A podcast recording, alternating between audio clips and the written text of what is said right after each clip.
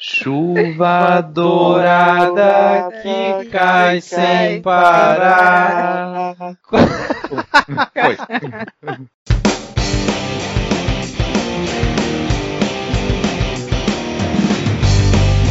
Olá, cidadão e cidadã, tudo bem? Eu sou Vitor Souza e está começando mais um episódio do Midcast Política, o nosso episódio 100% sobre política nacional, com um giro por algumas das principais notícias e fatos que ocorreram nas últimas duas semanas. E hoje aqui comigo temos a estreia de Alana de Oliveira. Por favor, Alana, apresente-se para os nossos 10 ouvintes. Olá, eu sou a Alana, participo do Não Pode Tocar junto com o Rodrigo, fazendo uma estreia aqui hoje, né? Nepotismo e... aqui no Midcast, hein?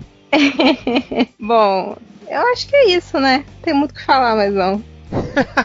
Beleza, você vai ter bastante coisa para falar ao longo desse episódio que não falta é pauta aqui hoje, hein? Então vamos lá, seguindo ah, aqui, a Lana já deu spoiler, temos Rodrigo Hipólito. Tudo bem, Rodrigo? E aí, galera? Tudo bem? Diferente da Lana, já, eu, eu, não me incomodo de fazer jabá. A gente é lá do Não Pode Tocar, um podcast sobre história da arte, cultura e temas afins. É, procura a gente lá no Twitter, no arroba Não Pode Tocar. E hoje eu tô aqui trabalhado naquela tática malandra do globalismo marxista, pronto para trazer todas as criancinhas para se tornarem ideologia de gênero. Beijo, Pablo. E completando o nosso quarteto de hoje, temos Diego Esquinelo. Tudo bem, Diego? E aí, galera? É, só queria dizer que, segundo o presidente da República, o diário oficial é fake news. Vamos abordar isso ao longo do episódio.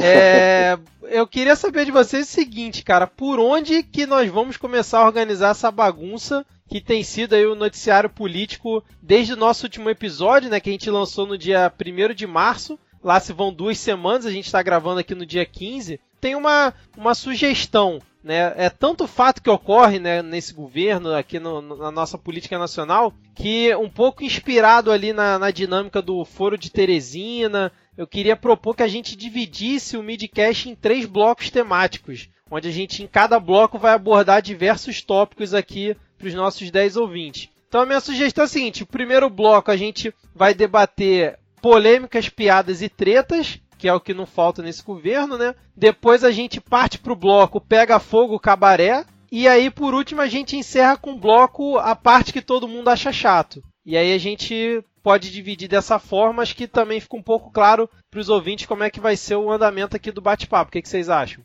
Cara, eu gosto, eu acabei de conseguir imaginar essa cena, assim, do, do próprio cabaré pegando fogo com uma turminha que tá lá mais interessada em fofocar, e tem uma turma aqui que ela tá interessada em apagar um pouco as chamas, mas ela é, não se envolve muito com, com o pessoal que já tá lá loucão. Deu para formar muito bem o quadro na minha, na minha mente, assim. É, só, só tem que tomar cuidado pro último bloco não ficar assim como as 5 horas, porque tá tudo chato, velho, nessa É, exatamente. O último bloco é a parte que todo mundo acha chato, que é a parte séria, né? A parte que a gente vai realmente falar dos assuntos que interessam e das coisas pró-positivas, é assim que se fala, né? Esse termo bonito que os especialistas gostam de falar, né? Pô, o governo está com uma agenda pró-positiva, né? Assim que eles falam? É, se me permite o trocadilho infame, a gente está com uma agenda muito pró-negativa. Por isso que fica ainda mais chato de, de é, tratar. É no, no, na vibe da lei anticrime, né? A pauta pró-negativa. Mas, ouvinte, não desliguem quando chegar na, na. Nossa, não desliguem, ficou tipo rádio, né? Não deem pause e stop no, no, no player aí quando a gente chegar no último bloco, porque são assuntos interessantes também. Eu acho que pra começar. jogar o celular na parede de raiva também é importante. não, porque aí, senão eles não vão poder ouvir o próximo episódio. Melhor manter o celular na mão. Segura a raiva aí que a gente tá junto com você. Então vamos lá, vamos começar o primeiro bloco que é polêmicas, piadas e tretas. E para começar com o pé direito esse bloco, eu queria perguntar para vocês, afinal, o que é Golden Shower? Cara, se falar que eu, a minha primeira surpresa com, com o Golden Shower foi descobrir que a maioria das pessoas não conhecia Golden Shower. Pra mim, a verdadeira pergunta é: com quantos anos você descobriu o que era Golden Shower? Não, mas peraí, isso aí não é uma coisa que o Fantástico já fez uma reportagem explicando o que, que é. Então não tem como as pessoas saberem. Rapaz, eu não Sabe quando não. eu descobri? Quando a Bruna Surfistinha lançou o livro O Doce Veneno do Escorpião. que tinha umas páginas pretas que ficavam grudadas na livraria, mas menino é o cão. Aí eu saía do inglês com uma molecada lá, todo mundo, sei lá, 13, 14 anos, aí ia pra, pra livraria ficar lendo os livros lá. E alguém descobriu esse, aí a galera já abriu o lacre lá, Polícia Federal não fui eu. E lá nas páginas proibidas a gente descobriu o que, que era essas paradas aí. Que beleza, hein? Eu nunca achei que a gente fosse citar Bruna Surfichinha em um episódio de política aqui do Midcast. Muito obrigado, senhor Jair Messias Bolsonaro, por Eu esse tô momento. até anotando aqui já a referência. Surfistinha, vírgula, Bruna, ponto. Aqui tem bibliografia. Bom, mas não poderia come... a gente não poderia começar diferente o episódio falando sobre a maior polêmica aí do nosso presidente, do nosso capitão, como diria lá o pessoal do boletim do globalismo brasileiro. Como é que vocês encararam durante o carnaval, cara, essa tuitada é... Eu, eu tô tentando achar termos aqui há duas semanas de como classificar isso. Cara, eu, eu ri muito. Eu acho que eu, eu só ri demais, assim. É, eu, eu, não sei nem o que dizer. Assim, é um negócio tão surreal que. eu só, realmente, eu ri demais, assim. E, e fiquei, caralho, é, Brasil 2019, assim. A gente acabou de começar o ano, sabe? Cara, quando eu vi aquele, aquele tweet dele, a única coisa que eu lembrei foi daquele meme, que é um motorista de ônibus que ele tá olhando para trás, assim, com aquela cara de, de bunda. Aí o meme, assim, a que ponto chegamos? Vocês já viram esse, esse meme? Sim. Cara, eu, na hora eu lembrei disso. De ônibus lá em cima de uma marquise o vídeo. Isso, é. Isso é, cara, outra coisa também, esse é aquele momento que é tipo assim, não tem quando a pessoa te pergunta aonde você estava no 11 de setembro quando os aviões bateram nas torres, né? É tipo é, um evento nesse nível para mim, assim, na política brasileira, né? Aonde vocês estavam quando o presidente tuitou o Golden Shower no carnaval? Porra, cara, você acabou de comparar um dos maiores atentados terroristas da história com um dedo no cu em cima de uma máquina de táxi. Parabéns.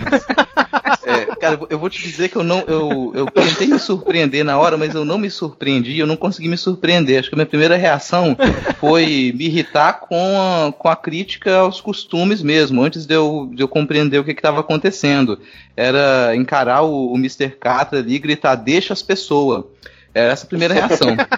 A segunda foi pensar, cara, isso dá impeachment. Isso descaradamente dá impeachment. A terceira foi, bicho, por que, que ninguém da oposição tem embaixo do braço um pedido de impeachment por quebra de decoro? Porque também é previsível que o, que o Mijair Bolsonaro iria cair numa dessas e, e quebrar o decoro como presidente. Era para alguém estar tá com esse pedido de impeachment já embaixo do braço, como a oposição fazia quando o PT estava no poder. Qualquer riscadinha de faca que desse ali, qualquer pisadinha fora, já teria um pedido de impeachment pronto. Mesmo que ele não vá ser aceito, você começar a fazer essas pressões, você mostrar que tem uma esquerda muito mais ativa do que vestir uma, um macacãozinho lá, uma roupinha de laranja e ficar distribuindo laranja para repórter, você trazer aquilo ali para a banca, colocar o documento na mesa e falar: olha só, você pode sim ser impeachmentado por quebra de decoro. Se vão aceitar ou não é outra história. Mas da próxima vez isso acontecer, vai ter outro pedido aqui. A gente vai tentar, tentar, tentar, tentar, até a hora que você vai cair. E aí? Qual vai ser a resposta? Não, não a, teve esse pedido. Assim como o próprio PT fazia na época do FHC também, né? Mas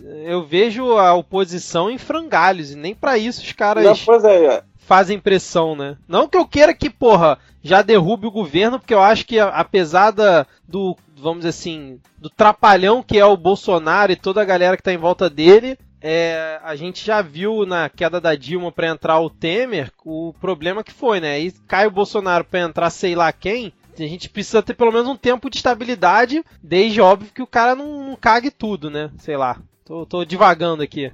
de tudo. Mas, eh, Rodrigo, a tua fala mesmo trazia traz um elemento que explica, tipo, pra, tu falou que era, era para ter esse pedido pronto para mostrar que existe uma oposição, mas aí que tá, a oposição ela tá conseguindo a façanha assim, na babesca, hercúlea de conseguir ser mais bagunçada do que o governo. Exato. Porque a oposição não faz uma atitude concreta com relação a nada. É, aquela da Aí, laranja foi ridícula, cara. A, a, as derrotas que o governo está sofrendo no, no Congresso é só o Rodrigo Maia falando: olha, presta atenção. Presta atenção que você não vai aprovar nada. Verdade. Não é a oposição que tá, não é a oposição que está conseguindo ganhar. Né, o, é a própria base, entre muitas aspas, do governo que está impondo suas derrotas ao governo para mostrar, ó, é uma tendência aí que o negócio aqui não está do jeito que tu pensa, não. Então não tem oposição. A oposição não conseguiu fazer, sei lá, fazer uma fala digna de entrar no, nos jornais até agora. Né, sobre já tipo, de parlamentares que estão atuando agora e, e face ao governo.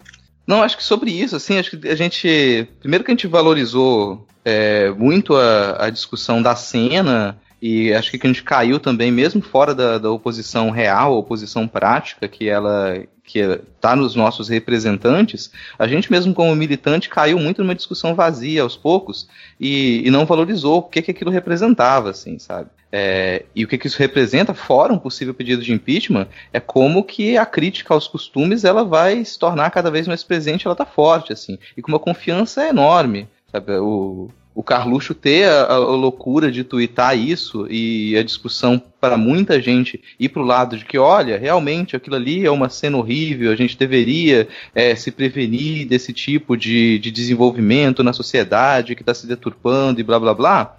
Isso aí continuou. Como o fato ele não se transformou em algo maior, ele não teve uma resposta prática, o resultado disso pra gente é que é, a comunidade LGBT se vê atacada, a comunidade trans se vê atacada, o resultado ele foi extremamente negativo. Lá fora, para mim é outro caso, que o, ref, um outro reflexo disso é que o Brasil começa a ser totalmente descreditado no exterior. Se já não estava numa posição boa desde o último discurso na, na organização do, do comércio, na, não foi na organização do comércio, não lembro onde ele fez o discurso. Lá em Davos, em Davos. Né? Foi, no Fórum Econômico Mundial. Naquele discurso já estava bem desacreditado, agora a coisa ela caiu no nível do, do patético, assim, sabe? Isso aí eu não sei se tem como consertar. Eu não sei se a partir desse ponto tem como consertar a imagem das instituições brasileiras do nosso representante lá fora. De certa maneira, isso é um, um ganho para a oposição, mas não foi algo feito pela própria oposição. É, pra é, mim.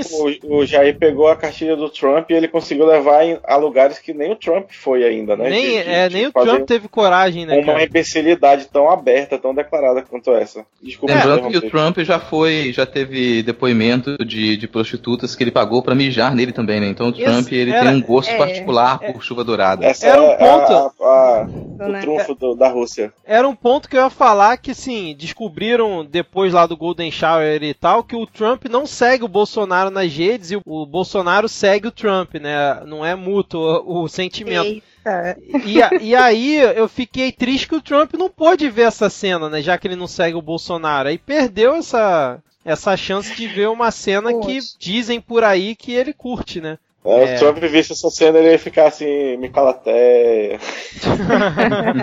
Mas assim, eu, eu acho o seguinte, que essa cena, para mim, é criminosa, o que os caras fizeram, é, para mim é é, em público é inadmissível. Se eles quisessem fazer lá onde eles quisessem, beleza, mas onde foi feito eu achei que foi desnecessário. Mas mais desnecessário ainda é o nosso presidente twittar uma porcaria dessa, sabendo que ele tem 3 milhões de seguidores e, porra, tem gente de tudo que é tipo, inclusive criança seguindo ele, né, cara? É um total absurdo que o cara fez. É, pois é, cara, pra mim um total absurdo.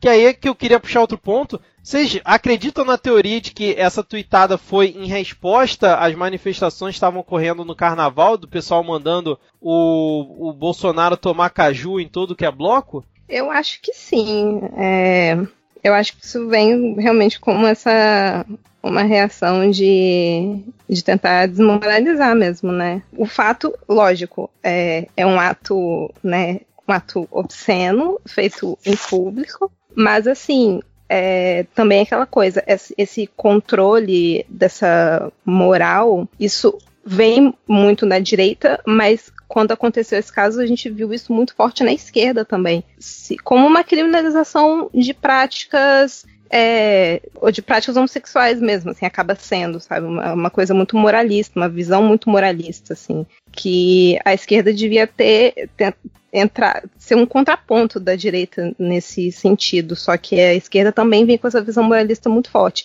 E que, assim, é, claro, é uma cena, como eu falei, uma cena sexo em público, é um lugar aberto que pode ter crianças e isso é ilegal, ok, mas assim, é, né, putaria no carnaval, gente, é o que mais tem, né? Carnaval e putaria é sinônimo, assim.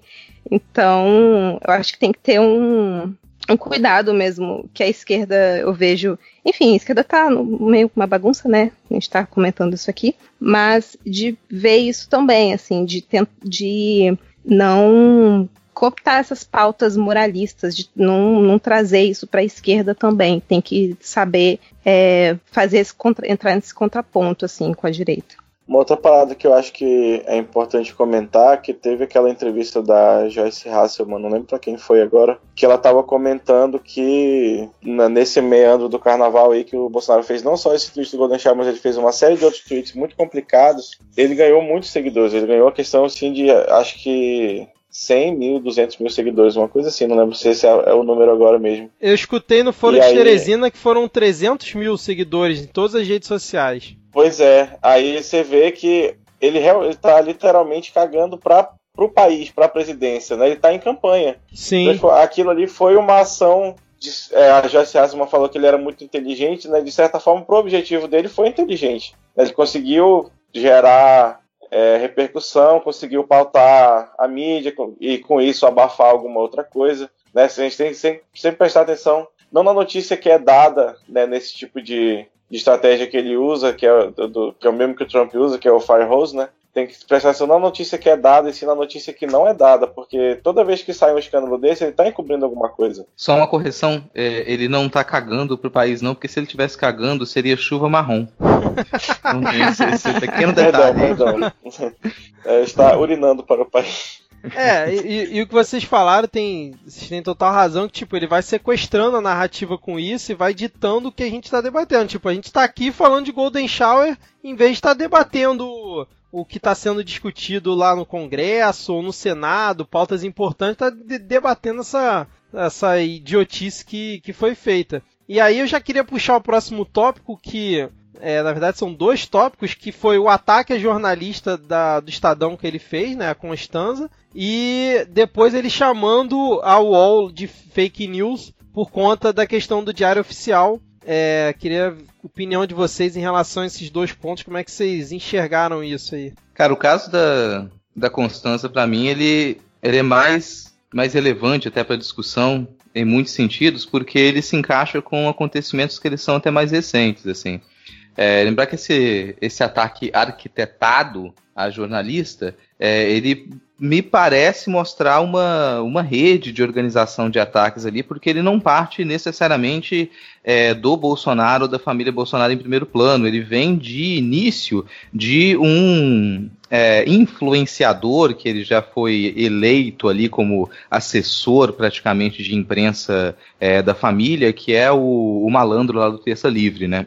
Ele lança esse, esse possível furo de que teria essa entrevista, essa declaração gravada é, da jornalista é, planejando noticiário para poder atacar ou derrubar o, o, governo Bolsonaro, que se mostra depois uma, uma declaração falsa, mostra que aquilo não existia, que aquele áudio é um áudio falso também.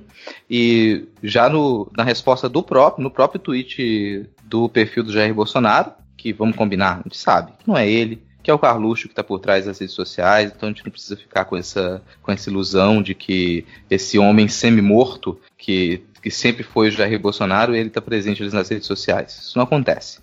Mas nesse, nesse tweet a gente já tem um, um ataque duplo, porque não é só a, a Constança que é, que é atacada, mas o Chico Otávio, que é, que é o pai dela também, que é um jornalista já de, de longa história, um jornalista investigativo que ele é de extrema relevância para uma pauta hoje que ela se torna aí, talvez o grande receio da família Bolsonaro, que é a ligação com as milícias. O Chico Otávio ele tem feito já no, nos últimos anos é, reportagens investigativas para desbaratar as relações entre as milícias e o serviço público. E, coincidentemente ou não, logo depois desse ataque, a gente tem a, a reportagem do Chico Otávio e da Vera Araújo que, é, que culmina aí na, na prisão, eles dão um furo da prisão do sargento Rony Lessa, do ex-sargento Rony Lessa, no condomínio do Jair Bolsonaro. Pode ser coincidência? Pode ser coincidência, as coisas podem acontecer, sabe? Você pode estar ali na sua casa e você tá, tá super tranquilo e você não sabe que, que o seu vizinho é um miliciano. E você chama ele para tomar café, você continua sem saber. Aí daqui a pouco você emprega a, a esposa dele, emprega a mãe,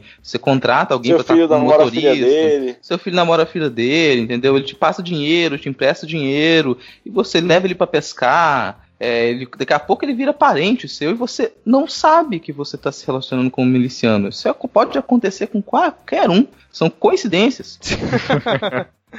Mas e você, Diego? Como é que você viu essa, essas, esses dois pontos, e principalmente a questão lá da, da fake news do UOL que você até citou aí na abertura? Cara, só né, rapidamente sobre a questão do, do primeiro ponto das milícias, eu acho que tá começando a bater uma pontada de desespero no, no clã, né, na família, porque o, o círculo tá fechando, assim. Tá ficando muito difícil né, acreditar nas coincidências. Já tem até, até infográfico rodando por aí, com várias correlações muito mais bem feitos do que aquele PowerPoint do Dallagnol lá, ligando tudo que existia de ruim na face da Terra ao Lula, né? E, e são correlações assim muito claras, né? E, e obviamente sem fazer nenhuma acusação leviana, mas está ficando cada vez mais difícil dar esse, esse crédito. É, e com relação à questão do, da fake news, eu não, eu vou te ser sincero que agora que eu não lembro qual foi. Eu acho que era a nomeação de alguém, não era? No Isso, é. Foi a nomeação para para Secom e aí falaram que ele ia passar ah, a administrar as redes sociais do Bolsonaro. Isso, e... era, era um coronel que era. Ele era RP da aeronáutica. Aí ele ia ser responsável do, da, da comunicação do Planalto, verdade, era isso mesmo. Isso, aí falaram aí, que ele administrar as redes sociais, né? E aí o Bolsonaro isso. foi e falou que era fake news. Aí, tipo assim, porra, ele tá questionando uma informação do Diário Oficial? Como é que funciona Sendo isso? Sendo que, tipo, pra sair a coisa do Diário Oficial tem um trâmite é considerável, assim. Até para publicar alguma coisa no mesmo dia, você tem que ter, né, obviamente, que ter a máquina da presidência da República na mão você consegue. Mas para a decisão chegar no diário oficial e alguém do jornal ver no diário para até publicar, tipo, quem foi que nomeou esse cara que não o Bolsonaro? Né? Então, quer dizer, deve ter sido alguém, mas, e o Bolsonaro realmente, eu até acredito que ele realmente não soubesse disso dada a, a, ignorância completa que ele tem sobre o próprio governo. É, vamos combinar uma, também uma coisa assim, teo, teoria por teoria. É, imaginemos ali o, o papai é, Mijair tá lá acertando as suas nomeações, então ele, eu acho extremamente plausível que, que na cabeça do, é, do Mijair Bolsonaro seja possível que o coronel é, Didi Pereira de Campos ele fosse nomeado para comandar uma estrutura com a seguinte denominação. É a estrutura dentro da assessoria de imprensa chamada Comunicação Global. Isso parece muito plausível, assim. O que, o que não seria plausível é que uma outra pessoa que não seja o presidente, mas que realmente comande o Twitter do presidente, é, que não sabe de nada disso, ele receba aquela informação e, opa, eu não estou informado porque eu sou só um vereador do Rio, então eu não estou informado e a minha primeira reação é gritar fake news. Isso, é, esse tipo de reação, sair apontando as coisas como fake news, me demonstra uma, uma desarticulação, uma falta de comunicação muito grande ali entre o que acontece lá em Brasília e o que está acontecendo com quem realmente comanda a comunicação do governo. Assim. Tem mais um indício que não é o Bolsonaro que. o, o pai, né, que faz no Twitter é que ele escreve até relativamente bem no Twitter e quando ele vai falar mesmo de, de própria cabeça o negócio fica meio complicado. Cara, ele falando é, no dia lá que prenderam os é, apontados como assassinos da Marielle, nossa, se enrolou demais, né, cara? Todo errado falando. Não vou dizer constrangido, mas ele tava sem jeito ali para falar, né? Enfim, é o nosso presidente, vai fazer o quê, né? Mas falando em nosso presidente, eu queria puxar a Lana pra conversa, que ela tá meio calada aí, tá meio tímida. Queria saber o que ela achou da autoproclamação do Zé de Abreu aí, o nosso presidente autoproclamado. Ai, gente, eu tô igual aquela menininha do, do vídeo da, da manifestação, quando pergunta pra ela o que, que ela tá achando. aí ela fala, uma perda de tempo. é isso que eu tenho a dizer da autoproclamação do Zé de Abreu. Uma perda de tempo. Tipo, tanta coisa para se fazer, cara. Tanta. É isso que a gente tava reclamando antes, né? De uma esquerda completamente desarticulada. O que, assim, ok, né? A gente acabou de passar por um processo complicado, a esquerda ainda está é, entendendo, estudando a situação para saber como é que vai agir. Aí, tipo, vem um ator e beleza, tá lá fazendo performance, né? Porque é isso que ator faz, faz suas performances. Só que aí, tipo, aí você começa a ter, sabe, parlamentar eleito entrando nessa nessa brincadeira, entre aspas, muitas aspas. Cara, assim, é uma palhaçada. Eu não sei nem. Eu tô com tanta raiva dessa história, tanta raiva. Agora já. Agora eu, eu me recuperei um pouco mais porque eu silenciei Zé de Abreu no Twitter e silenciei todo mundo que fala do Zé de Abreu, que defende Zé de Abreu. Então eu tô alguns dias já que eu tô longe dessa discussão, porque eu fiquei muito estressada. Eu e o Rodrigo, a gente brigou aqui em casa até esses dias, porque, discutindo isso, porque tá foda, cara. Que ódio. No dia que ele lançou a piada, eu até achei engraçado. Eu falei, ah, legal, ok, né? O cara fez uma piada ali e tal, não sei o que. Eu falei, ah, vai morrer aí, né? Mas o negócio foi ganhando uma proporção, assim, absurda, né, pro, pro que é o fato em si, né? É, tipo, a primeira vez que eu via, realmente foi isso. Tipo, ah, né, engraçadinho, ok, até dando uma risada, mas aí, tipo, continuou, sabe? Não morreu. É, queria até que uma coisa que a gente mais discutiu aqui não foi nem o próprio, a própria piada, que aliás ficou muito sem graça quando ele. Mais sem graça, né? Mas ofensiva quando ele envolveu a Marielle também nessa brincadeira, mas era mais o modo como quem critica se envolveu. E aí que a Lana e eu, a gente tem dois posicionamentos diferentes, assim. Eu sei que é importante ir lá e questionar e mostrar por que, que isso é uma palhaçada inútil, só que me incomoda muito um comportamento da, da esquerda que é, ao criticar uma coisa inútil, apresenta uma cinco páginas de bibliografia, sabe? Ah, isso aqui é tão inútil que eu vou gastar uma tese inteira para poder criticar isso. Mas que caralhas, se é inútil, por que, que a gente vai ficar lá discutindo até, e explicando aquilo com um milhão de referências, um milhão de teorias, a gente se aprofundar no assunto para as pessoas verem, olha, por que, que isso aqui é uma piada sem graça? Você lê essas minhas 19 threads aqui para você entender por que, que isso é uma piada sem graça. Quanto mais a gente incentiva, mesmo que a gente critique uma coisa na internet, a gente faz com que aquilo ali tenha relevância. Esse é o, o ponto que eu acho que, que a Alana discorda de mim também, né? É, é porque assim, eu, eu não sei direito como lidar com isso, porque eu não acho que só falar que é idiota e, sabe, eu não, eu não sei se isso resolve, se vai fazer a piada morrer. Na verdade, eu não sei o que fazer pra piada morrer, tipo, sei lá, matar as pessoas, não pode.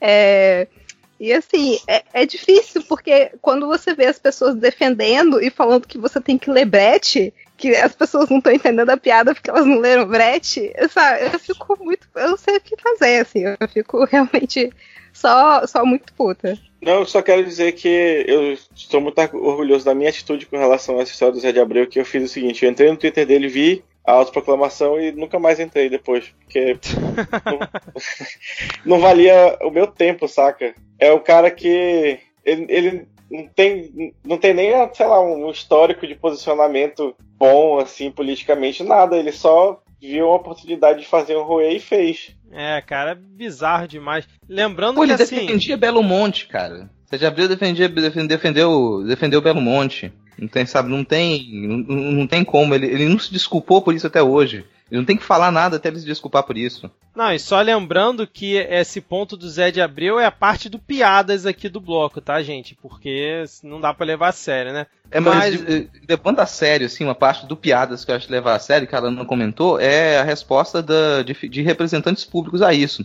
Sei lá, na minha cabeça, quando o, o, a piada, Zé de Abreu, vem é, comentar com o Freixo, Freixo, você gostaria de ser o meu ministro assessor? Cara, a minha expectativa é que o Freixo desse um corte e puxasse para si, sabe? Tipo assim, eu Sem vou driblar isso aqui e vou puxar para mim. Sem tempo, irmão. Ou que tal se eu for o presidente e você quiser ser meu assessor de cultura? Olô. Pode ser? Aí seria Porra. top, hein? É, puxa o seu lado e fale, e se eu for o presidente autoproclamado do Brasil? E eu quero, quero ver agora a piada crescer em cima do Freixo, presidente do Brasil. Isso seria muito mais significativo. É. Mas assim, é, eu tava ouvindo, não sei se vocês ouviram, saiu acho que essa semana um anticast sobre a Venezuela com uma, uma moça que mora na Venezuela. Ela, ela é brasileira, ela é cientista política, não, ela é socióloga, é cientista social. E ela mora lá e ela tava comentando que o próprio Juan Guaidó na, na Venezuela, ele é um cara assim sem moral. Ele é desconhecido, ele é jovem, ele é ela até comparou que ele, é, ele era o Kim Kataguiri da Venezuela, assim. Então, eu adorei essa comparação, cara. De, de certa forma, o, o, Zé de Abreu se autoproclamando e o Guaidó estiveram assim, né, a, a, aquela mesma relevância política, né, do, do, pelo menos dentro do país, naquela, na, na questão interna. É, pois é, mas assim, dos males, o, o, o, menor que o, pelo menos o Juan Guaidó é deputado, né? O Zé de Abreu é nada, cara. E mesmo assim, uma galera foi receber o cara no aeroporto aqui no Galeão, pelo amor de Deus, né, cara? E Isso... eu fiquei com muito ódio, porque foi no Dia das Mulheres, cara. Eu tava tendo um monte de ato pelo Brasil inteiro no Dia das Mulheres, e ele. Ai, sério. Muita raiva. então vamos deixar o Zé de Abreu de lado e agora vamos é, debater mais algumas polêmicas aqui. Que é, a mamata será que acabou, gente? Porque a gente viu aí que a presidência levou em 16% os gastos com cartão corporativo nesse meio tempo entre a última gravação e a gravação de hoje. É, o Planalto já até disse né, que isso foi devido à posse, né, os trâmites lá da posse do Bolsonaro, que isso aí é completamente normal, que não tem, não tem nada de errado. E também nesse meio tempo a gente teve a questão lá que o Queiroz disse para o MP que realmente ele gerenciava os salários dos assessores lá do Flávio Bolsonaro. E teve a matéria do Intercept dizendo que a Natália Queiroz nunca pisou na Câmara dos Deputados e ela era lotada no gabinete do Bolsonaro, né? Como é que vocês apanharam esses três, esses três tópicos aí nessas últimas duas semanas? Eu só quero fazer uma pergunta antes de começar os comentários sérios. Quanto era o quilo da comida naquele buffet lá em Davos, cara? Porque pra ter estourado o cartão corporativo assim. Porra, em Davos deve ser bem caro, cara, o quilo ainda. é, o franco é o câmbio não é muito bom mesmo. É, né? exatamente. Podem começar os comentários sérios aí agora. É, comentário sério, eu tenho Tem, é, tem comentário uma... sério aqui? É, não, de fazer, é proibido fazer comentário sério nesse programa. Se alguém fizer, eu tô me ausentando já. Mas eu fico realmente pensando em que que se em que, que se aumenta esse gasto, porque no fim das contas a gente tem algumas é, transformações aí na comunicação do governo, é, na, nos processos de posse, que eles tornam mais barato, assim. A gente não precisaria gastar tanto. Fico imaginando também que a gente não tem uma, uma métrica ali de quantos almoços com jornalistas têm sido feitos, de quantos jantares para receber empresários têm sido feitos. É, tenho acompanhado algumas viagens um tanto esdrúxulas de algumas é, composições ministeriais aí para resolver questões que elas não parecem ter nenhuma razão para resolver, sabe? Pensar em. Eu acabei em de mandar uma proposta de emenda à Constituição para o Congresso, vou mandar o meu articulador-chefe para a Antártida. Exatamente, é, pois é, cara. cara. Isso aí foi bizarro, cara. É, e Não, mandar mas, pra Antártida para fazer propaganda para Oi que é o mais estranho, porque a única razão aparente para essa viagem para a Antártida é inaugurar um novo sistema de comunicação que vai permitir que os nossos é, trabalhadores, pesquisadores e militares que estão na Antártida, eles tenham acesso à ligação, internet com um pouco mais de velocidade e televisão para assistir, com a logo da Oi lá estampada, o nome da Oi estampado em muitas reportagens, dizendo que a Oi é responsável por essa transformação no nosso sistema de comunicação. Agora a gente tem contato contato direto com a Antártida. Agora a gente pode provar que aquilo na verdade é uma barreira de gelo, não é um novo um outro continente, que a Terra termina ali. Depois daquilo a gente tem um penhasco. Eu Olha, eu não tinha raiva. pensado que essa, essa, essa, era a proposta, então. Onde foi a, a Antártida provar que a Terra é plana. Mas, mas, só um ponto aqui rapidinho que o, ah. eu só fiquei incomodado com essa questão dos gastos, que eu não vi um comparativo em nenhum lugar com os governos anteriores. Tipo assim, nos governos anteriores o gasto também aumentou no início. Isso me incomodou um pouco porque, tipo, a gente ficou sem uma comparação, né? A gente também não sabe se nos anteriores aumentou mais do que isso ou foi uma redução em relação ao anterior também fica um pouco complicado avaliar, né? É, não, é nos, não nas passagens do, dos governos do PT, a gente não, tinha, não teria tanto aumento de gasto é, nesse início de, de mandato, porque muito da estrutura ela permanecia a mesma, muitos dos contatos permaneciam mesmos, as viagens elas não precisavam ser tão intensas. Se for buscar, você vai perceber que durante o primeiro mandato do, do presidente Lula, beijo Lula, é, a gente tinha um gasto maior com, com o cartão corporativo também, tinha até piada de que era olha o Lula indo, olha o Lula vindo, Lula fazia muita viagem, Lula não está aqui. Então você tinha muitos jantares para negócios, muita reunião é, extra com, é, com empresário também. Isso acontecia com uma mudança de estrutura.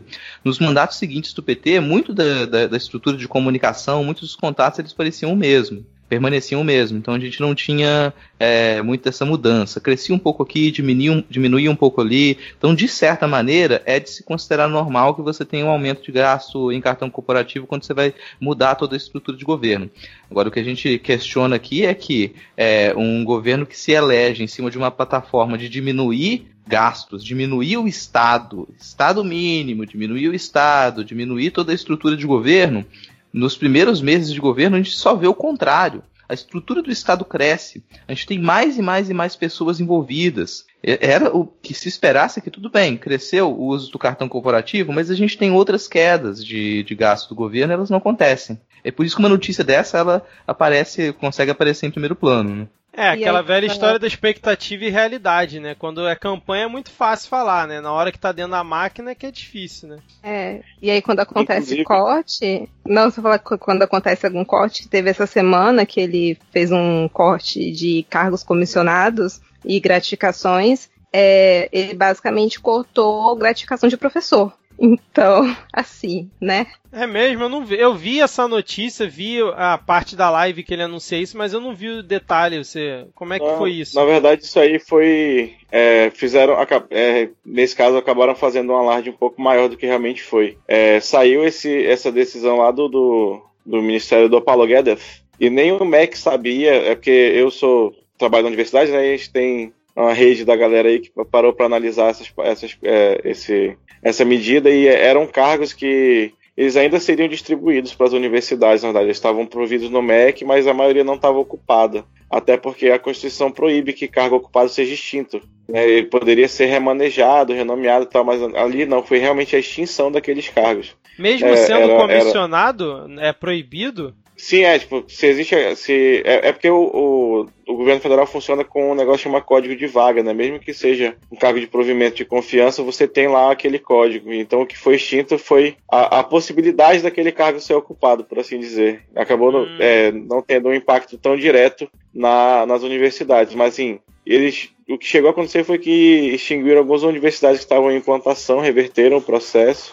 mas o próprio Ministério da Educação não sabia dessa medida também, segundo as fontes lá que o pessoal andou sondando. Entendi, entendi. É, tem que ficar Uma outra coisa que eu ia. Pode falar, pode falar. Não, pode falar. Uma outra coisa que, que eu ia comentar é que esse, essa conversa de Estado mínimo, que diminuir o número de ministério em si não necessariamente garante um estado menor, né? não, não, não, necessariamente garante menos gastos, porque o trabalho continua tendo que ser feito, você só realoca para outros lugares, mas ele continua sendo feito. Então você tem gente da mesma maneira. Então, por exemplo, a, pasta, a, a pauta do Ministério do Trabalho foi diluída entre vários outros ministérios, mas ela continua sendo ocupada, com um porém que é muito interessante de se notar, que o Bolsonaro falou que não ia negociar cargo, é, não ia negociar ministério com partido, etc e tal, ele meio que conseguiu entregar essa promessa, mas o segundo e o terceiro escalão dos ministérios todos são loteados pelos partidos. Então, quem, é, o que seria antes o Ministério do Trabalho agora está loteado em vários outros ministérios, mas está ocupado por gente de partido de toda forma.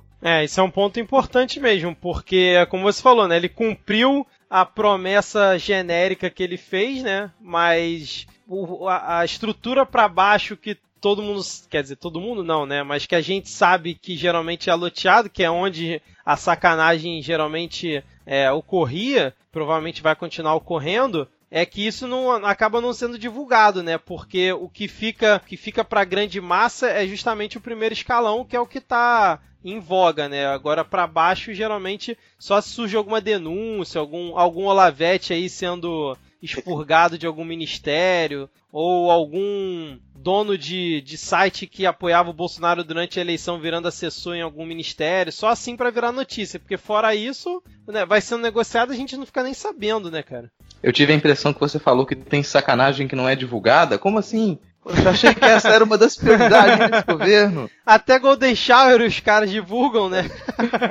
é, mas desse, esses, essas tretas de, de segundo plano, é, eu ainda defendo que esse pode ser uma das razões desse governo se desestruturar ainda mais e talvez vir ao chão porque o que a gente mais vê é pipocar pequenos escândalos, essa, esse aumento dos gastos do cartão corporativo que a gente não sabe como se deu, é, é, o Queiroz que gerencia salários e você não sabe que salários são esses, como que eles são gerenciados, se até onde se sabe o trabalhador recebe o salário dele e ele gerencia o próprio salário, né? A ideia Sim. seria essa, essa é a base de uma relação trabalhista ali. É, é a Natália Queiroz que ela também recebe, mas aparentemente não é ela que gerencia o próprio trabalho, porque ela não está lá para para executar o trabalho na Câmara. Então esses são escândalos de segundo plano, mas que à medida em que eles se avolumam, esse, é, esse famoso laranjal ele pode se tornar incontrolável. Então o que a gente parecia ser ali uma, uma coisa pequena, um escândalo de laranjas durante a, a campanha eleitoral, é, é uma são os laranjas contratados da, no Rio de Janeiro e pelos filhos do Bolsonaro, aos poucos você vai percebendo que o que a gente entende por funcionário laranja pode assumir uma escala muito maior quando essa teia começa a ser revelada. Que isso sempre, todo, todo mundo, eu acho, sabe que isso sempre aconteceu em municípios, em escala estadual, um pouco em menor escala. E agora, esses representantes de municípios e de estado, eles chegam ao, ao poder maior do país e levam consigo essa prática de, de trabalhar e entregar o seu, o seu rico dinheirinho para o seu próprio patrão, para o contratante. Então, na medida em que isso cresce, isso pode realmente se tornar um escândalo significativo, porque um laranja numa prefeitura, ele pode movimentar 7 milhões. E 300 espécies diferentes de laranjas no sistema público pode movimentar centenas e centenas de milhões ou até bilhões. Isso se torna, um, um, aos poucos, um escândalo que ele talvez não possa ser segurado. É, só lembrando que essa não é uma prática nova, sempre a gente sabe que sempre existiu, inclusive tem gente condenada por isso, só que é aquela coisa que a gente fala do alinhamento com o discurso que ele vendeu para a maioria do povo, né? Dizendo que era totalmente libido de qualquer tipo de prática dessa e você vê que está cada vez mais chegando perto dele, né? Ainda não tem nenhuma que ligue diretamente, eu acho que nem vai existir porque é, acaba sendo blindado, né, de todas as formas, mas tá cada vez a coisa cercando mais ele, né? Isso que é, é complicado. Tipo, eu, eu, fico pensando assim, sei lá, aquele nosso tio que lê o Globo, assiste o Jornal Nacional e durante o dia trabalha é, e fica no WhatsApp de vez em quando, Facebook. Ele não ficou sabendo provavelmente do caso da Natália Queiroz, porque eu não vi sendo noticiado tipo numa Globo. Eu vi a matéria do Intercept, mas eu não vi isso ganhando muito destaque, né? Mas pra gente fechar essa parte aqui de polêmicas, piadas e tretas, eu queria puxar aqui dois ministérios. Um, o do nosso Serginho, como vocês bem apelidaram no último episódio, e o outro do nosso chanceler, que não tem apelido. Qual é o apelido do, do chanceler? chanceler. For chanceler. chanceler. Verdade, do For chanceler, que foi o veto a Ilona Sazabó, não sei falar o sobrenome dela, da Ilona, que ia ser, que foi indicada pelo Moro, e aí o Bolsonaro vetou, e a questão do diplomata brasileiro, que foi demitido lá pelo For Chanceler, e a embaixadora que lá na ONU discutiu com o Jean Willis, é, foi até hoje aqui no dia que a gente está gravando, é, o da Ilona o Moro tinha é, nomeado ela para uma comissão, não é isso? É, era uma comissão né, interna lá do Ministério da Justiça, onde tem a ideia é ter uma pluralidade de, de diversos tipos de pessoas para debater um, os temas que. Eu não, eu não lembro agora qual foi a comissão específica, deixa eu ver aqui. É... Não, também, também não me lembro a comissão específica, mas ah, se eu não me engano era um que, cargo que, que, é, que ela nem iria receber por isso, né? Ela nem estaria isso, é. exatamente é. dentro não, do governo. Era um cargo consultivo só. É, porque é, é para o Conselho Nacional de Política Criminal e Penitenciária, né? Que era para ser membro suplente, onde realmente ninguém conhecia. Era para ser suplente. É, para ser suplente. E que. Caramba, vamos... tá vendo como o cara arranja merda para se coçar por nada, bicho. É, vamos ser sinceros, ninguém conhecia esse conselho, né, cara? Assim, do senso comum, ninguém sabia do, o que que era isso. E aí, a, depois foi explicado que a ideia desse conselho é ter realmente debate de diversas ideias para chegar nas melhores práticas é, em relação a essa parte aí de política criminal e penitenciária. Só que aí o Bolsonaro foi e vetou. E aí depois foram questionar o Bolsonaro o seguinte: pô, mas você falou que dava carta branca para os ministros, principalmente pro, pro Serginho. O que que aconteceu? Ele falou: eu dei carta branca, mas com poder de veto. Que carta branca é essa com o poder de veto que vocês enxergam aí, porque eu não entendi nada. Tinha rabiscado no verso, ele disse meu ministro de veto. Cara, é, sem... o, o, o, bacharel em direito não leu a, as entrelinhas do contrato, pelo visto, né? é, tem uma, uma, coisa dessa, dessas duas notícias, assim, tanto o caso do, do embaixador demitido quanto da essa, esse, mais esse recuo aí, essa ridicularidade, essa, essa, essa, queda no descrédito do Moro, que me chama a atenção, que é o poder desse do público sobre as decisões do, do Bolsonaro. Porque ele só volta atrás e ele pede que, que a Ilona Zabó não entre na, nas discussões porque houve uma reação muito negativa nas redes sociais. Só depois, que um dia e meio depois dessas reações negativas, é que o nome foi vetado. E foi vetado por questões simples, assim. Ela discordava ligeiramente de que o, a flexibilização da posse de armas era, era uma solução. Sabe? Ela, ela, discordava de ideias dentro da campanha do Bolsonaro. Então, esse é, esse é, um governo que ele parece não aceitar que ninguém pense diferente. E, bizarramente, uma das justificativas que o próprio Bolsonaro deu na, no almoço com, com os jornalistas foi de que é, ela não aceita ninguém que pense diferente dela. E a atitude sempre que o governo toma é de ceifar qualquer pessoa que pense diferente do que o governo está propondo. Exato. É, é, isso, isso, basicamente isso não funciona em, nenhuma, em nenhum nível de governo. Você não consegue construir nada dentro do legislativo, por exemplo, se você não, partir de uma discussão, se você não quiser convencer as pessoas, se você não tem articulação, se você não mantiver perto de você pessoas que elas tenham posturas ligeiramente diferentes, que é uma coisa que, de certa maneira, o Serginho, aí o nosso pitbull triste, o nosso pitbull disléxico, ele sabia. Então, quando ele traz essas pessoas para junto dele, ele sabe que aquilo ali vai auxiliar ele defender propostas que, mesmo sem considerar a visão dessas pessoas, olha, eu tenho aqui um time muito variado, que pensa de maneira muito diferente. E esse time que pensa de maneira muito diferente decidiu apoiar a flexibilização do porte de armas. Mentira, ele decidiu aquilo sozinho. Mas se eu tenho um time muito variado para poder é, me respaldar, sabe? Algo muito, muito parecido com o primeiro-ministro lá do Canadá, que mostra os seus ministérios com todos os tipos de pessoas, é muito variado, mas no fim das contas ele continua tomando as mesmas decisões de é, neoliberais do mesmo jeito, assim, não muda nada no fim das contas. É o que acontece também ali com, com o diplomata brasileiro que é demitido, que é um diplomata de direita, no fim das contas, que é o Paulo Roberto de Almeida ele ficou fora de, de cargo durante boa parte da, do, do, governo do PT, ele é das antigas, é da década de 70. Então ele é uma pessoa concursada, ele não vai ser, ser exonerado, mas ele ficava sem cargo durante todo esse período. Ele consegue o cargo, cargo só durante o governo Temer, no Instituto de Pesquisa e Relações Internacionais. Ele vai ser. Vai, vai ser demitido do cargo, ele não é exonerado, ele continua a ser um, um embaixador é, concursado, né? Mas ele vai ser demitido do cargo porque ele publicou textos que mostravam diversas frentes de pensamento para a política internacional brasileira.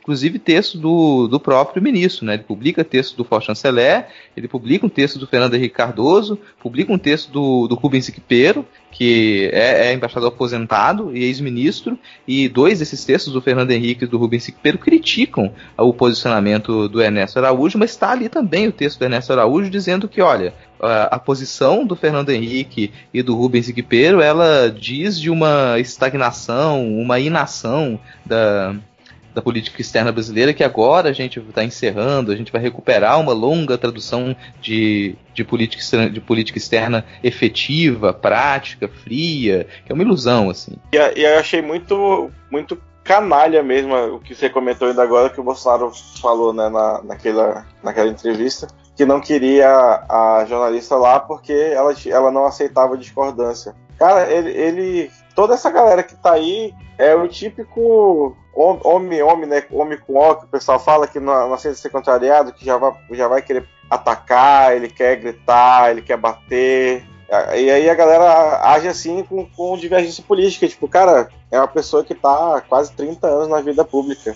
Então, que diabo de política é essa que ele faz que não pode falar um ar diferente dele? Né? Se, sei lá, 90% da política é discordar e 10% é tentar convencer o outro. É, é porque esse, né, é um governo sem ideologia, né? É um governo que só quer pensar em fazer o Brasil ir para frente e progresso, e só existe um jeito de fazer isso Se você não concorda, é porque você é esquerdista e você segue uma ideologia comunista e você tá errado. É, pois é, por exemplo, eu não concordo em quase nada com Bolsonaro, fiz total campanha contra ele, mas não me considero uma pessoa de esquerda e tenho pontos que não me alinham com a esquerda, mas tipo assim, se eu falar que eu sou contra o Bolsonaro, ferrou, virei petista, comunista na hora. Às vezes eu comento de sacanagem no, em algum tweet do Bolsonaro só para provocar a galera, né? do Carluxo eu não consigo mais porque ele me bloqueou. Mas aí eu fico eu comento Inclusive, lá parabéns. É, parabéns. Aí eu comento lá, cara, e tipo assim, a galera já vem direto na lata. Ah, seu petista e tal, o que, que vocês fizeram nos 16 anos? Aquela, aquele papo de sempre, né? Mas o, o ponto que eu queria só comentar aqui em relação a esses dois casos que é o seguinte: o quanto que esse governo de baixo clero consegue gerar ruído por coisas pequenas, cara. Cara, essa, essa indicação da Ilona gerar esse barulho todo, que é o que vocês comentaram, foi justamente por conta das redes sociais que faz esse barulho, e a campanha e todo é, o capital político do Bolsonaro é com, com base nas redes sociais, mas tipo, gera um barulho por nada, tipo, ela não ia mandar em nada, ela não ia ter poder de decisão de nada, não ia ser primeiro escalão, e aí gera toda uma confusão à toa. Mesma coisa o caso do, do, diplomata lá, cara. Tipo, era só deixar ele encostado, era na época do PT.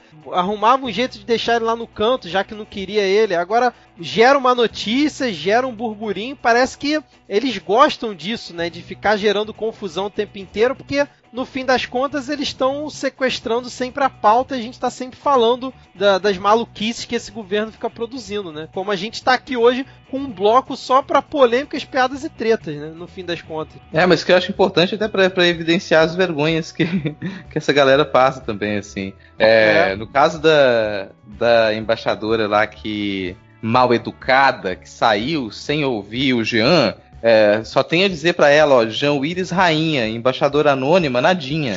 Sabe? Ninguém sabe quem é você. E o resultado disso é que, que a gente tem é, vídeos circulando para o mundo inteiro e ali em autoridades da ONU mostrando como que o governo brasileiro se comporta com um, um, no fim das contas, um exilado político. As pessoas ficam com muito medo de usar o termo exílio, mas na prática é isso. Quando você tem que sair do seu país porque você se sente ameaçado ali, na prática isso é um exílio, cara. E o João Willis não é o primeiro desse caso que está tá exilado, não. Agora, o restante das autoridades que lidam com direitos humanos no mundo entende isso como exílio. Você não precisa ter levado um, um, um tiro no braço, você não precisa ter sido torturado primeiro para sair do país e aí você ser um exilado. Você começou a ser ameaçado, sua vida está em risco, você não pode trabalhar, você está é, tá sendo constantemente incomodado e você precisa sair do país por isso, você é um exilado. João Willis é um exilado. E quando uma Mas, embaixadora nossa se recusa a ouvir um exilado, isso internacionalmente repercute de uma maneira extremamente pesada. Mas, Rodrigo, essa galera tá cagando pro que a ONU acha ou deixa de achar. A ONU é globalista, vezes... a ONU é, é petista, comunista. Essa galera tá cagando pro que a ONU acha. Mas por mais que a gente pense, no, por exemplo, no governo Trump cagando pro que a ONU acha, é só lembrar aqui que é a segunda vez Desde, isso foi, a primeira foi durante as eleições, a segunda foi agora recentemente, a semana passada, que, é, que os parlamentares americanos, um conjunto de parlamentares americanos, eles protocolaram um pedido para que o governo americano, na figura do Mike Pompeo, que é quem cuida dos assuntos externos, ele declare a posição dos Estados Unidos com relação às grandes ameaças às minorias acontecendo dentro do governo Bolsonaro.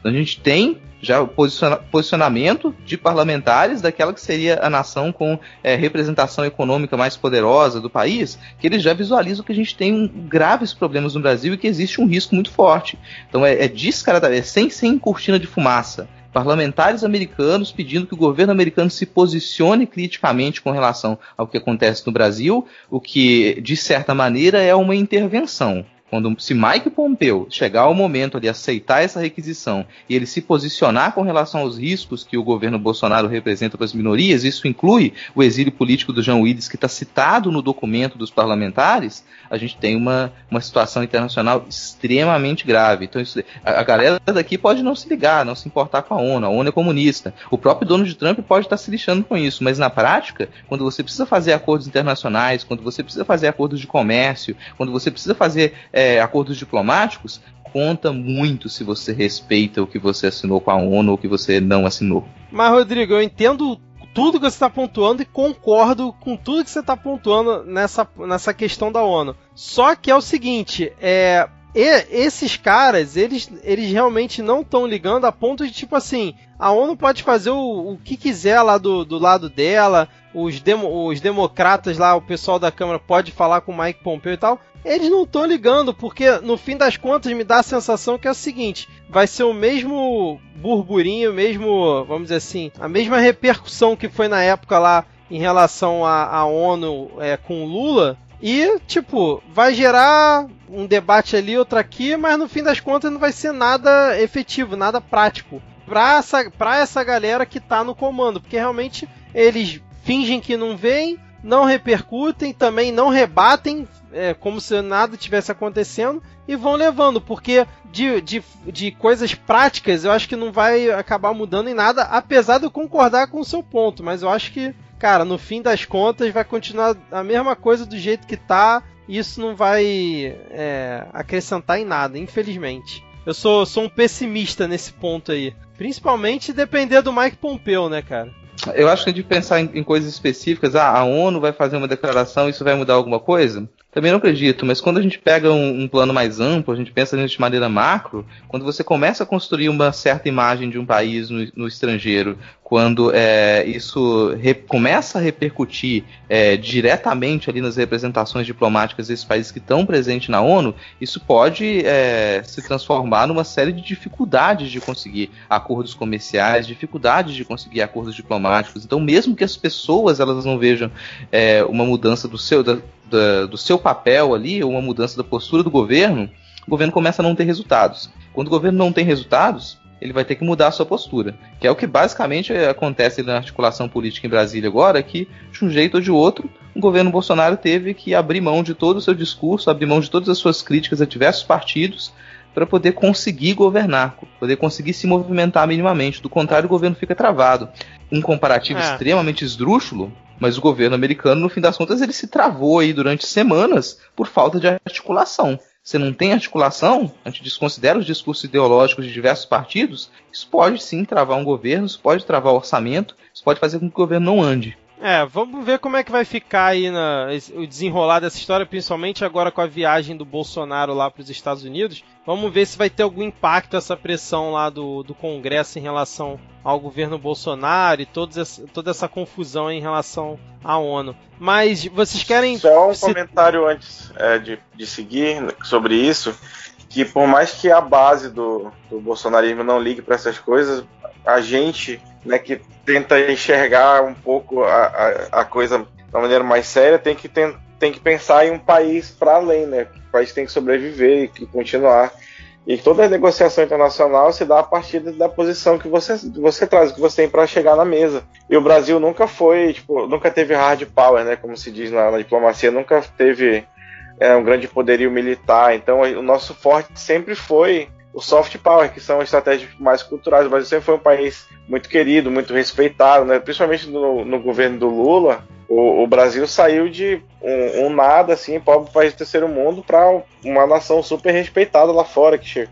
O Brasil chegar numa mesa de negociação ali no, no meado da década dos anos 2010 era uma coisa que tinha sua importância. Né? Até o primeiro governo da Dilma, depois foi que foi caindo. Então, é, isso faz mal até economicamente para o país também, porque a gente vai chegar agora para negociar um acordo com outro país, com que base? Sim, a gente vai mandar, sei lá, o nosso maior cliente é a China, aí o Bolsonaro vive falando besteira sobre a China. A gente vai e manda um, um, um diplomata da base olavista aí, vai chegar falando mal da China pro cara que compra, que é o nosso maior comprador. Né? Então aí a, a gente vai negociar com qualquer pessoa e ele vai negociar não é mais com o Brasil que é forte, que é sólido, que pegou a crise de 2008, sobreviveu de certa forma e tal, e vai negociar com um país que o presidente Twitter Golden Shower, cara. Não, concordo então, com você, concordo. Inclusive, é, o Brasil ficou com essa coisa aí da China, é, muito pressionado pelos Estados Unidos também, acabou, e os Estados Unidos foi lá e fechou um acordo lá com a China,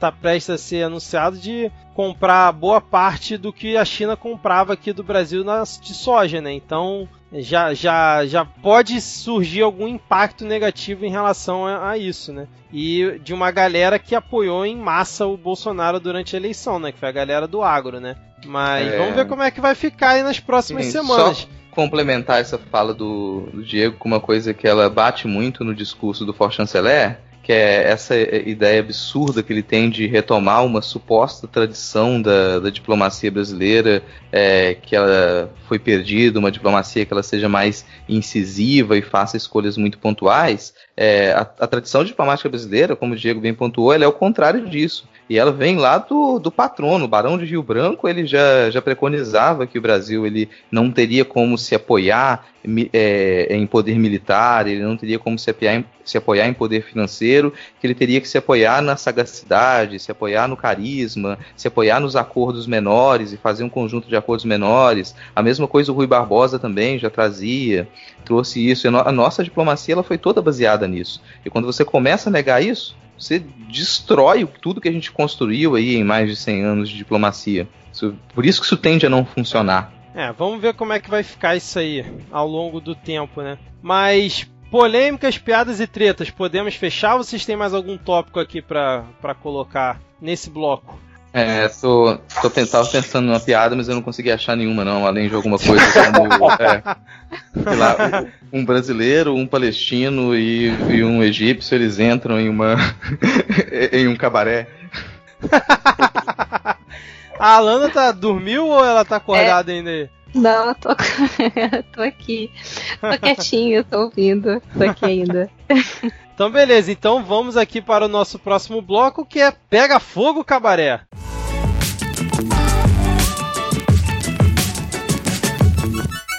Bom, nesse segundo bloco aqui do nosso episódio, temos aqui três assuntos importantíssimos dentro desse governo, que é Alexandre Frota virou comunista perante os bolsonaristas, Marco Feliciano criticou os apoiadores do Bolsonaro e falou que são um bando de amadores, e ali a dança das cadeiras no MEC que os Olavetes rodaram dentro ali do MEC, não só Olavetes, alguns militares também. E como disse o pessoal lá do Foro de Teresina, Olavo de Carvalho blefou e depois deu truco, né, no, no governo, porque ele meio que antecipou, falando assim, já sabia que os caras iam rodar e falou, ó, recomendo aí que todo mundo saia do governo e tal, não sei o quê. E aí acabou que gerou toda essa repercussão, essa pressão. E o Bolsonaro meio que fez um, um, meio termo ali, né? Mandou metade da galera embora, o, que foram os Olavetes, e aí mandou mais três embora, que eram pessoas é, da ala militar.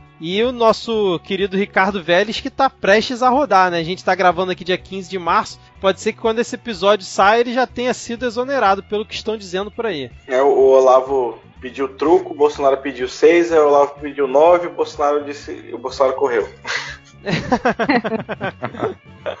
Pô, essa, Mas foi, aí, essa foi a piada de, é, mais universitária que eu já ouvi, cara. Assim, piada eu trabalho na universidade, tá, tá no sangue. E, mas, cara, realmente o, o ministro tá por um fio. Eu, eu acho até que ele conseguiu se segurar bastante. O que prova, né, como o, o Vitor falava, o negócio do Foro de Teresina, que o Olavo tá, deu uma demonstrada no tipo de poder que ele tem, né? No tipo de influência que ele tem aí. Eu tô, tô muito pensando aqui se, se o Olavo vai perder esse poder que ele tem, como é que ele vai continuar no governo, porque é mais do que a saída dos Olavetes. Os Olavetes entraram em crise, mas simultaneamente a gente vai ter um grupo agora da, de, de funcionários aí do, do MEC que vai para, supostamente vai para os Estados Unidos fazer um curso com o é, filósofo Olavo de Carvalho, que me soa muito como alguma maneira de tirar dinheiro público para fazer com que Olavo de Carvalho pague os seus impostos aos Estados Unidos.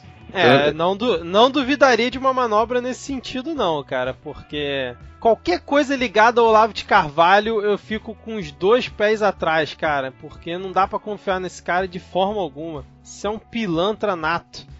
É, e aí eu não sei qual é, qual é, a aposta de vocês, mas ali dentro do MEC a gente está com uma briga de três grupos hoje. A gente tem o grupo dos Olavetes, que ele foi ceifado, mas ele tende, tende a retornar caso o ministro permaneça. A gente tem o um grupo dos militares, que eles têm uma, uma postura mais é, moderada ou de manutenção do que tem sido a, a, agência do MEC nos últimos tempos, uma valorização do tipo de ensino militar, que seria a grande mudança aí já é, propagandeada pelo governo Bolsonaro, e um terceiro grupo que é o grupo de técnicos, são técnicos formados no ITA, que também tem uma relação com, com a ala militar, mas elas são figuras que elas já têm formação, que elas já, é, já têm um trabalho na área e que normalmente ali estão só em cargos técnicos mesmo. Tem uma disputa desses três grupos e aparentemente é, os três estão tentando manter um, um, ministério, por isso que o ministério não funciona, né? Eu não sei qual é a aposta de vocês, quem vai ganhar? Militares, Olavetes ou Ita?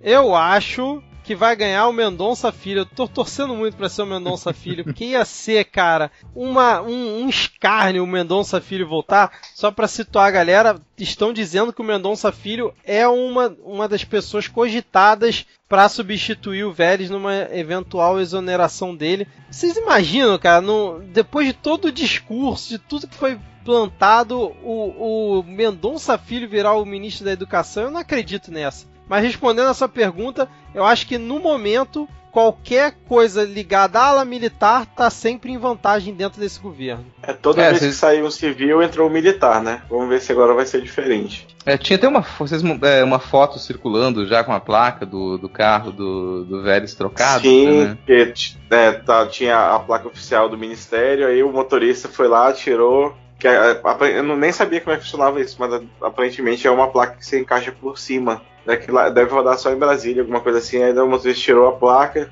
jogou no porta-malas e ficou só a placa normal do carro. Inclusive, achei. Nem borraram a placa do carro do ministro. Está lá na, na, na, matéria a placa do carro dele. Inclusive, achei meio. Podia ser é, uma é, mas... Eu, eu achei meio estranho porque, tipo, não tem como você saber que realmente é o carro dele, né? Falou na matéria é, e tal, mas, é tipo. Verdade. Não, é, é, difícil confirmar isso, né? Mas, mas e o Alexandre Frota comunista? O que, que vocês acharam? Ah, sempre soube. Sempre soube, nunca, nunca tive dúvidas disso, sabe? Sempre soube. É, a gente sabe que ele é um agente filtrado, que ele tá ali para promover o bacanal. Essa sempre foi a intenção. Ele nunca escondeu isso de ninguém, sempre deixou tudo à mostra. Ator pornô. Ator pornô. Só para situar quem não viu, o Alexandre Frota, no dia 14 de março, ele tweetou a, a seguinte pérola. Hoje, depois de quatro anos de dedicação, recebi a informação que sou persona não grata no governo Bolsonaro por eu defender a prisão do Queiroz, que confessou rachar os salários de funcionários e por ter pedido afastamento do senador para ele apenas se defender. Aí ele botou em cópia aqui a Bia Kiss, né, que é uma deputada lá apoiadora do Bolsonaro, e o próprio presidente Jair Bolsonaro. E aí depois ele post... no mesmo tweet ele posta uma foto onde ele está sozinho no plenário e aí tem a seguinte inscrição: Todos os dias são de batalha, por isso preciso manter minha firmeza e visão, pois eu defendo o meu país. E pela primeira vez na vida eu acho que eu concordei com Alexandre Frota nessa questão de defender a prisão do Queiroz e pedir o afastamento do Flávio Bolsonaro. Não sei vocês. É que uma coisa que não é muito difícil também, né? Assim, você, você olha a situação, você, pergunta, você vai perguntar pra todo mundo lá, gente, assim. alguém aqui não é a favor da prisão, alguém não é a favor da investigação, todo mundo vai falar que é, sabe? É igual, é igual a camisa. Time, né? É, a camisa do. a campanha lá do, do Magno Malta na época, todos contra a pedofilia, mas, pô, alguém é a favor? Sabe, é, é, é um tipo de, de campanha, um posicionamento Sim, meio, é, meio é. óbvio, assim. É, é mas eu, eu, eu vejo isso um como. parado da hora certa duas vezes ao dia, né? É. Então, é, todo mundo quer concordando com uma outra coisa. Todo mundo quer os seus cinco minutos de beleza agora. Então, em qualquer momento ali que alguém que não tem um, um cargo dentro do governo, que não recebeu a, é, sabe, o seu, o seu quinhão, vai chegar e vai criticar o governo. Vai chegar e vai tentar. Eu, eu, também estou aqui, porque uma semana antes, ou duas semanas antes, três semanas antes, ninguém nem estava lembrando mais que o Alexandre Frota ele tinha sido, tinha sido eleito, sabe? A fama dele ali como eleito parou no ator pornô. E depois ele não aparece mais. Agora, toda vez que tiver alguém tiver oportunidade, vai lá fazer um grito, vai lançar uma alguma notícia bizarra, vai dar um posicionamento bizarro, mas isso reflete também que ninguém ali está com compromisso com o governo. Ninguém. Isso para mim também é parte do que, do que acontece na declaração do Marco Feliciano. Tá? Marco Feliciano vem criticar o despreparo dos apoiadores do Bolsonaro, isso vem junto com a notícia de que a bancada da, da Bíblia, a bancada evangélica, ela deu sinais claros e declarações de que ela não vai apoiar o governo, não vai votar com o governo pela reforma da Previdência, porque ela se sente preterida. Os parlamentares da, da, da, bancada da Bíblia falam: nós não estamos fazendo parte do governo, então beleza, você vai ver agora o que é profetizar. Vejo... Note que foda-se o povo, né? É só porque a nossa mão tá ah, assim. Sempre, né, cara? Sempre é cara, assim. É... Né? Nossa, é foda. Só sobre o Alexandre Frota, queria falar que primeiramente força ao ícone.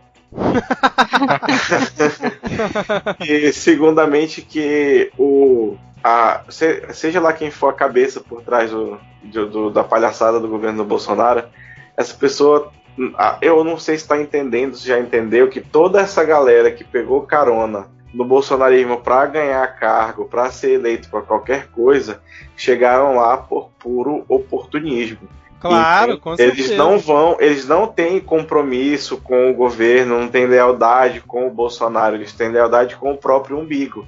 Então, toda vez que eles precisarem atacar o governo para sair por cima, eles vão fazê-lo. E isso é, é, falaram mais cedo que não sabe qual vai ser a saída do Lavo de Carvalho, vai ser exatamente essa. Ele ajudou a colocar o cara lá, mas a partir do momento que não é nem que o Bolsonaro discordar do que o Olavo pensa, a partir do momento que o Bolsonaro perder popularidade, o Olavo vai ser um dos primeiros a virar para outro lado e tacar o pau e dizer que ele sempre foi comunista.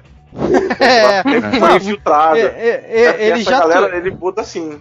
Ele já tweetou essa semana falando que o Brasil nunca vai ter um presidente que seja conservador. O que, que ele quis dizer com isso? Que o Bolsonaro é o quê? De esquerda? Cara, esse pessoal defende que o Brasil tem 200 anos de comunismo, que a gente está tendo um governo comunista há 200 anos. Uma pessoa é, que defende esse é. tipo de coisa não dá pra pedir coerência. Mas eu queria, pra, nesse toque, fazer uma pergunta pra, pra Lana. É, hum. sobre essa, essa posição da bancada evangélica, assim, porque no fim das contas o Bolsonaro ele se elegeu porque ele conseguiu cooptar os evangélicos do país. Assim, você teve um grande apoio da, das igrejas neopentecostais, com telão dentro de igreja, para o Bolsonaro ser eleito. É, eu não sei também que ponto que, que, que, os evangélicos acompanham a participação dos seus parlamentares da, da bancada da Bíblia no, no Congresso, mas será que se a bancada da Bíblia abandona o governo Bolsonaro como que isso reflete dentro da comunidade evangélica. Eu pergunto para a Lana porque ela tem já uma intimidade aí com, com esse universo é, é, crente neopentecostal, né? É mesmo, é? Conte-me mais sobre isso, Alana.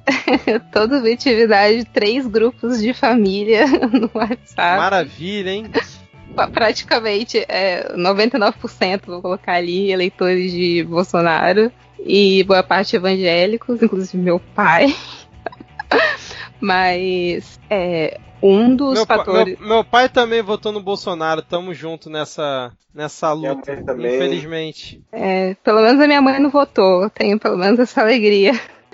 Mas, então, boa parte da base é, do, do eleitorado do Bolsonaro é evangélico, né? E, e realmente não tem como negar que é, a evangelização dentro das igrejas, né? Os, os pastores dizendo para votar, eu acompanhei isso bem de perto, assim, as coisas que é, minhas tias falavam e tal. Então foi fundamental pro, pro Bolsonaro conseguir se eleger. E aí eu não sei até que ponto é, a bancada realmente se afastando, eles vão entrar numa campanha também contra o Bolsonaro ou não. Eu não sei como que exatamente isso vai refletir, até porque depois das eleições, né, é, magicamente, surpreendentemente, ninguém mais fala de política nos grupos, né?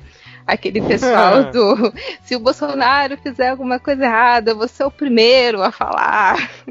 É então, verdade, sim. Todo aguardo. E até agora só silêncio. Então não sei exatamente como isso vai refletir. É, eu acho que se a bancada evangélica parar de apoiar o Bolsonaro oficialmente, também tem que ver como é que é esse parar de apoiar, né? Porque no discurso eu acho que não se sustenta. Porque como é que eles vão falar, fazer um discurso contra o Bolsonaro? Apoiado em quê? Vai falar que o Bolsonaro é marxista, esquerdista, abortista? Não dá. Então tem que ver muito também qual vai ser o discurso, quem vai estar tá encabeçando, se é o Feliciano, se é só a ala que está ligada a ele. É, é uma o, coisa pra gente acompanhar. O Feliciano né? é, é, um dos cabeças, e as declarações, assim, os burburinhos ali de, é, de corredor também indicam que é, a bancada evangélica ela se declarou em articulação para é, não votar com o governo a questão da reforma da Previdência e só votar com o governo as pautas de costumes. Essas foram as expressões, usadas. Então, eles só votariam com o governo quando quiserem é, é, transformar o Brasil numa Gilead. Fora isso, eles não vão votar nada de pauta econômica, não vão votar nada de, de pauta fiscal, não vão é, colaborar com a reforma da Previdência. O que significa um pedido de: olha, cadê as nossas, as nossas emendas? Cadê as nossas verbas de emenda? Vai chegar alguma coisa pra gente? Enquanto não bater aqui na minha mesa, enquanto eu não tiver aqui os cheques, enquanto eu não tiver um carguinho, a gente não vota com vocês. E é bom correr com isso. Como a gente já, já, já viu em alguns pontos, essa corrida para tentar agradar os parlamentares começou. Então é uma mudança que ela pode acontecer assim de um dia para o outro, né? No momento em que você começar a dizer estou tendo algum reconhecimento dentro do governo, muda a postura. Agora fica a pergunta: será que, que o governo Bolsonaro vai conseguir é, trazer preferência, dar preferência para todo mundo? Não cabe representação de todos esses partidos de direita, de todos esses conservadores que invadiram o governo agora, no, na ala principal, nem numa segunda ala, simplesmente não cabe. Então, de um jeito ou de outro, eles vão perder parte do apoio ali. É, é o famoso. Respondendo um pouco àquela o que você vinha perguntando sobre os efeitos disso, a, quando você perguntou se a bancada, aliás, se os evangélicos acompanham a sua bancada, aí eu vou te dizer que não é, é, a bancada evangélica ela vive muito de eleição. Então, tipo, na, no momento da eleição, o pastor tá lá, vai fala do irmão aqui, que foi ungido por Deus para ser eleito, deputado, prefeito, que, seja lá que for. Mas depois o discurso político meio que some de dentro da, da, da, das igrejas. Assim, eu vejo, até mesmo na igreja católica acontece isso, né? A gente discute muito política na época da eleição, é, em alguns âmbitos aí, outro, aí quando passou a eleição, é igual o grupo da família da Lana que ela comentou. Magicamente a política some de dentro da igreja, assim como ela surgiu ali em junho, julho de, de ano de eleição. Então, a, a menos que a bancada evangélica se proponha a fazer ataques públicos ao Bolsonaro, que eu não acho que vai fazer, como você mesmo falou, não tem nem muita base para isso ainda a, o apoio popular que ele ganhou com a base evangélica não vai ser tirado por aí, né? Não pelo, pela retirada do apoio político da, dos parlamentares. Eu acho que o, o, a retirada de apoio vai vir com a, com a aprovação de pautas pouco populares de qualquer forma mesmo. É, onde, é, as pessoas veem, onde as pessoas veem problema, eu vejo oportunidade. Então, se essa discussão é, política ela parou, ela para na igreja, a gente já sabe disso, que, que não vai continuar esse acompanhamento, é, aquilo que a gente aprendeu nesses dois anos de campanha da, da, direita no Brasil, dois anos de campanha do Bolsonaro, é a gente não deixar espaço vazio. A gente deixou um espaço vazio com as comunidades evangélicas. E se agora, nesse período pós-eleição, essa comunidade não costuma acompanhar os seus parlamentares, não costuma debater política, que estratégias a gente tem para fazer com que esse debate ali permaneça? Se a direita não vai tomar conta ali, porque não é de interesse dela tomar conta agora e continuar a campanha dentro das igrejas, se vai afastar essa, esse debate, é, esse é uma, uma oportunidade da esquerda retomar o seu papel de diálogo com a população desprivilegiada, a população explorada e que representa grande parte aí do, dos evangélicos do país. Né? Mas é isso, o cabaré tá pegando fogo com os apoiadores aí, com, a, com, essa, com, essa, com essa patota parasita aí em volta do, do Bolsonaro, né, que surfou na onda. E vocês têm mais algum ponto para falar em relação a isso nesse bloco? É, eu tô imaginando se você vai fazer alguma vinheta aí no Todo Mundo Pacha Chato, né? Tipo, poxa, qual a melhor parte que você gosta da, de vir pra escola? A hora da saída.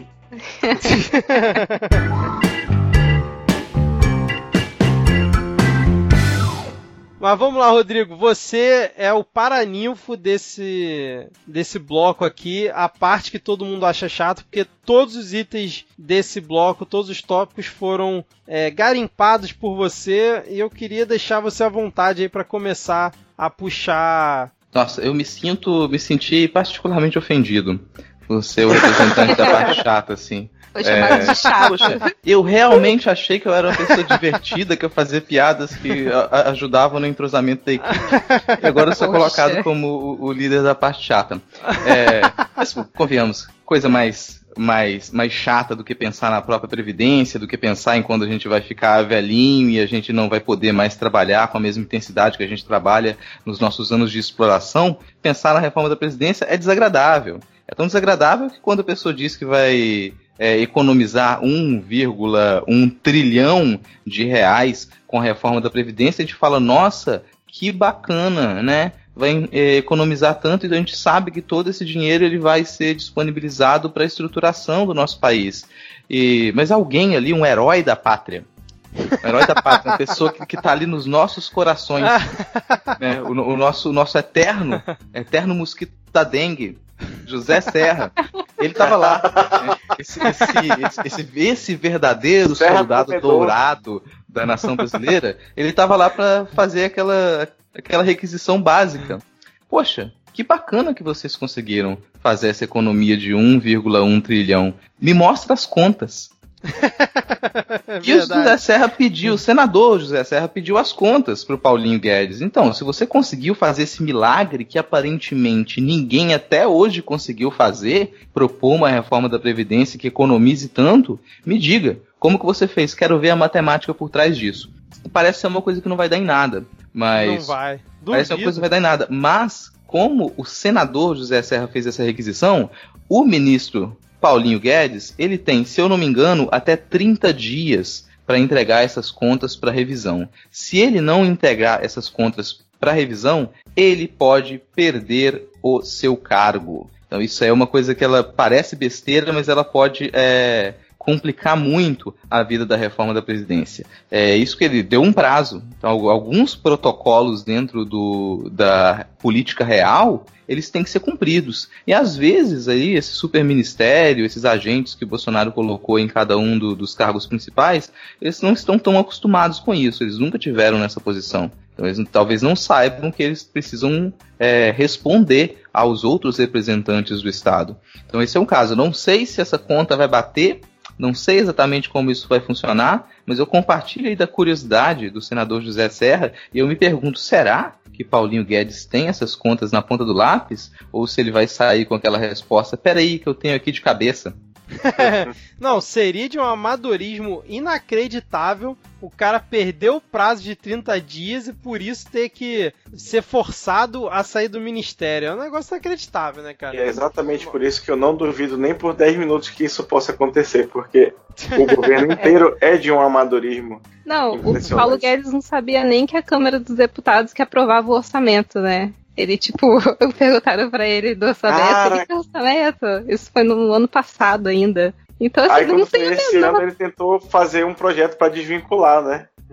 ele não tem a menor noção do que, que ele tá fazendo ali, assim. É, é muito doido. a- parece que a confiança do mercado em relação ao Bolsonaro não tá tão grande, né? Principalmente depois da, daquela questão do Paulo Guedes, né? Que ele mandou uma PEC né, lá pro Congresso, depois ele mandou um outro projeto, depois ele mandou um outro projeto, né? Foi, foi é, dando uma enxurrada de projetos para dentro do Congresso para serem votados, né? Um foi dessa desvinculação que o, que o Diego falou, e o outro eu confesso que eu não me lembro, mas tipo assim, esse tipo de movimentação vai atrapalhando o governo e vai deixando tudo na mão do Congresso. Acaba que o, o Rodrigo Maia, ele tá meio que com a faca e o queijo. Ele já tinha a faca e o queijo na mão. Com essa bagunça que o governo vai fazendo, ele cada vez mais vai sendo o grande cara de poder é, dentro do Congresso. E o último cara que a gente viu com tanto poder assim, a gente sabe no que, que Príncipe. aconteceu no final, né? O príncipe suíço.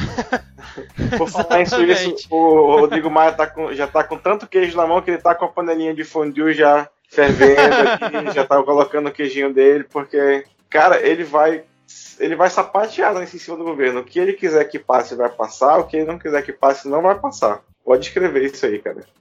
E o grande problema para o mercado, para essa, essa entidade abstrata do mercado, é exatamente essa falta de celeridade, porque de início se imaginava que a parte mais difícil da reforma da Previdência seria a votação, seria é, ela passar pe- pelas votações. É, você precisaria de, muita, de muito traquejo para fazer isso. Mas até o momento, o mercado tem visualizado diversos outros problemas. E isso inclui o pedido de contas. Na hora que você tem um pedido, de, um pedido para compreender aquelas contas, isso se torna um problema. Quando o governo não consegue responder isso com muita agilidade, o mercado ele já fica receoso. Então, se a gente teve até é, esse início de mês agora, uma, a, as bolsas é, lá em cima, o, o, dólar valorizado, e a gente, a cada movimentação ali, a cada andamento do, da proposta da reforma, a gente tem uma pequena oscilação. Quando isso demora, quando você começa a apresentar os primeiros problemas práticos, problemas burocráticos mesmo, a, a tendência é que o mercado desafie o governo brasileiro. É realmente uma, uma postura de briga. Você começa a brigar com o mercado isso tem acontecido. Então não se tem visto com, com muitos bons olhos a maneira como essa, esses debates sobre a reforma têm sido levados. E, inclusive as possibilidades de revisão da reforma. É, isso, um exemplo, você retirar da reforma de imediato os militares, retirar toda a parte militar da reforma, ela poderia facilitar a aprovação da reforma. Mas como isso gera um debate público, isso gera uma série de, de possíveis entraves para o governo, isso também reflete negativamente no mercado. Então, quanto menos se discutisse propriamente a reforma da Previdência em, em espaço público, talvez mais fácil fosse ela ser aprovada. Como isso se tornou uma discussão pública muito mais detalhada, a população está interessada nisso, os empresários estão interessados nisso, todo mundo coloca foco nessa reforma e o próprio, a própria proposta da reforma começa a ser destrinchada, isso cria um problema para investimento. Ninguém está seguro de investir no Brasil agora enquanto a gente não sabe das capacidades reais desse governo, mesmo as capacidades de fazer uma conta matemática. Eu queria resgatar uma coisa que eu acho que a gente ia falar lá em cima, acabou não falando, mas aí acho que entra agora na parte chata, porque realmente é chato. É a questão da, da fundação da Lava Jato lá em Curitiba. Putz, será que o Dallagnol tá muito triste, cara? Só pra, só pra dar uma situada, não sei se todo mundo acompanhou, foi assim. A Petrobras fez um acordo com o Departamento de Justiça dos Estados Unidos para pagar, salvo engano, 2 bilhões e meio de reais em multa para os Estados Unidos. Só que aí houve um acordo do, do governo brasileiro, meio que por, por intermédio do, do, do, Ministério Público lá da, da Lava Jato, para que metade desse dinheiro fosse destinado para ressarcir é, acionistas e investidores da Petrobras e a outra metade ficasse em um fundo que seria administrado por uma organização da sociedade civil a ser criada, né, que seria composta aí é, que segundo o acordo que o, o, o, o Dallagnol assinou lá com, com, o governo dos Estados Unidos, dizendo que a, essa fundação teria que ficar situada em Curitiba e teria que ter obrigatoriamente membros do Ministério Público Federal no Paraná. E aí, e o, Aí tava assinado isso e assim, eles fizeram uma lambança tão grande, falaram que no acordo que eles assinaram, ou o dinheiro ia para essa, essa organização nesses termos, ou então ele ia embora para os Estados Unidos. Né? Foi, não deu nem muita opção de escolha. Aí quando foi essa semana, é, com inclusive xingamentos carinhosos e achincares de quase todos os ministros, principalmente do Gilmar Mendes, o foi Supremo lindo. derrubou esse acordo. Foi lindo, cara. É, é, duro concordar com o Gilmar Mendes, mas foi tão bonito que eu tive que bater palmo. Apreciar mas... não é concordar. Apreciar não é concordar, muito obrigado. Então. E aí o Supremo cancelou esse acordo e falou: Ô moleque, né, vai aprender, sei lá, volta à faculdade de direito, que quem dá destino ao dinheiro é o Poder Executivo. E aí rolou essa treta aí, mais um golpe, né, na, na, na infalibilidade da Lava Jato. É, cara, assim, eu não sei porque hoje a Raquel Dodge, quando, quando ela saiu lá do julgamento, ela falou que o Ministério Público não vai recuar e que eles vão alterar a estratégia que eles vão utilizar. E aí eu tava vendo hoje que parece que eles vão passar a focar as investigações é, em, em formação de quadrilha e casos de corrupção, sem focar tanto na parte da, do Caixa 2, entendeu? Vão tentar outros caminhos. Não entendi muito bem como seria isso, mas ao que tudo indica, o Ministério Público vai tentar manter no mesmo nível aí, cara. Hum, porque a história não era primeiro a gente prende Lula, depois a gente prende o resto. Era um negócio assim, né? E o AS, e o AS, né? O AS. Bom, mas, mas pessoal, é o seguinte, a gente tinha outros tópicos aqui pra gente discutir. Eu vou deixar tudo na descrição do post, igual tá aqui na nossa pauta, tudo separado por blocos mas a gente já tá com mais de uma hora e quarenta aqui de gravação, então acho que a gente já falou bastante, já, já conseguiu passar bastante conteúdo aqui para os ouvintes. Eu sugeriria a gente fechar por aqui, mas se vocês quiserem levantar mais algum tópico aqui de forma rápida, só para dar uma pincelada, podem ficar à vontade. Se ninguém tiver uma, uma fala final, eu tenho uma, um serviço de utilidade pública, assim. Vai na fé. Pra prestar. É, no episódio passado, a gente comentou sobre alguns ministros e, é, por uma desatenção nossa, até porque é muita coisa para comentar também, a gente deixou de fora uma, uma figura fundamental para nesse cenário de exploração neoliberal é, focada no agronegócio, que é o ministro Ricardo Salles. E o Ricardinho voltou à tona, né? Apareceu na nossa nas nossas timelines ultimamente, então eu gostaria aqui de deixar uma qualificação do ministro Ricardo Salles. É, então, o, ministro, o ministro Ricardo Salles ele é, é uma mistura de mal com atraso e pitadas de psicopatia.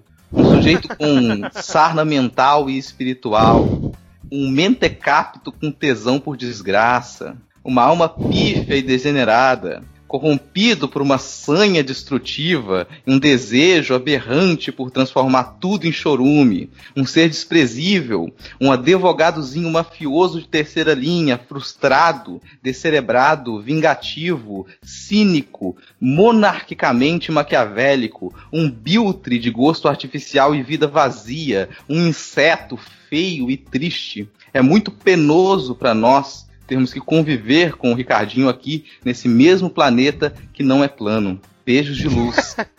Caraca, de onde Porra. você tirou isso, cara? Inspirado. Esse é o primoroso discurso do. Quem, é, quem foi que falou? É... Deus, é o ministro supremo. É, eu só lembro que o... o alvo era o Gilmar Mendes. O alvo era o ah, Gilmar Mendes. Caramba! Não, pera aí. Isso é aquele que o. Ah, no início eu achei que era, mas depois você foi seguindo e, e foi isso tudo é, que ele disse na Luiz época. Roberto, Luiz Roberto Barroso para Sim. Barroso, né?